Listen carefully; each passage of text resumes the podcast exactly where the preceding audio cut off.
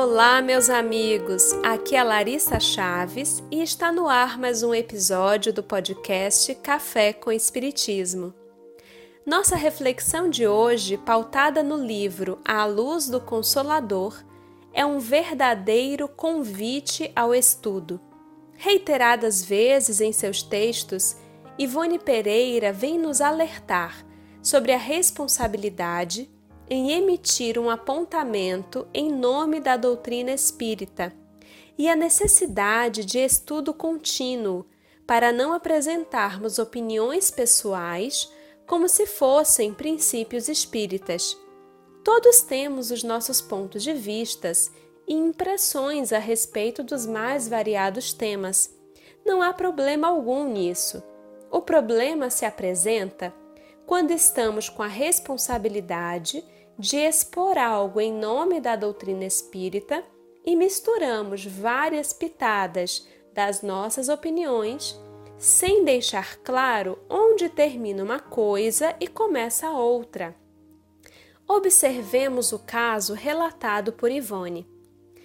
O caso em pauta foi que certo adepto do Espiritismo, discorrendo sobre a crucificação de Jesus, disse a um grupo de jovens iniciantes que a morte do Mestre assim se deu devido à necessidade de um resgate, que Jesus devia à lei de Deus aquela situação, pois que era a reencarnação de Moisés, e este, no seu tempo, procedera de molde a ter de expiar o próprio passado nos braços do martírio não fora a presença de espírito de um participante da reunião que corajosamente protestou e o absurdo seria consagrado como lição a um grupo de iniciantes da filosofia espírita.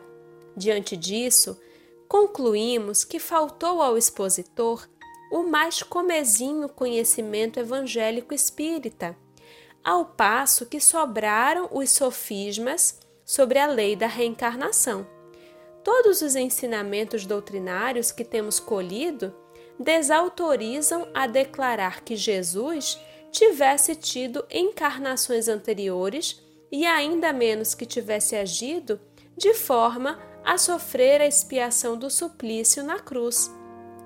O adiantamento espiritual de Jesus perde-se na noite dos tempos, segundo reza a revelação espírita autêntica, racional, além do que afirma o Evangelho.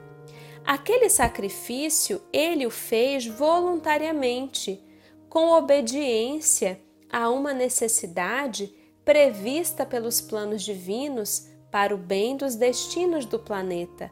Vindo à Terra, Jesus sabia que enfrentaria terríveis sacrifícios, o martírio na cruz, inclusive, mas não vacilou deu a própria vida espontaneamente.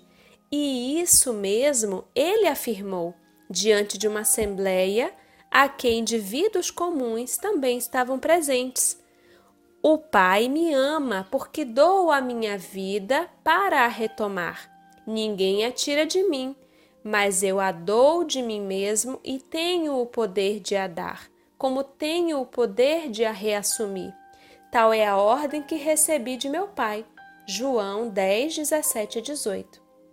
Outro ponto que acrescentaríamos aos esclarecimentos de Ivone é a atenção aos livros psicografados que podem apresentar tão somente a opinião de um espírito e não necessariamente ser espírita.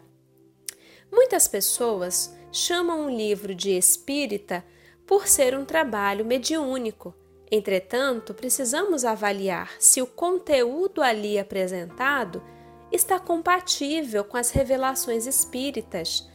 Como os encarnados têm as suas opiniões, os desencarnados também as têm.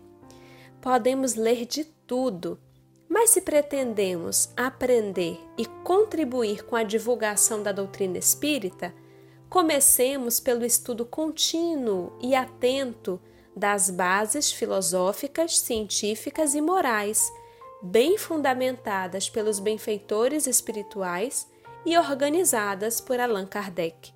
Assim, diminuiremos um pouco o ruído de comunicação causado pela nossa pouca compreensão em torno de verdades tão profundas. Um grande abraço a todos e até o próximo podcast Café com Espiritismo.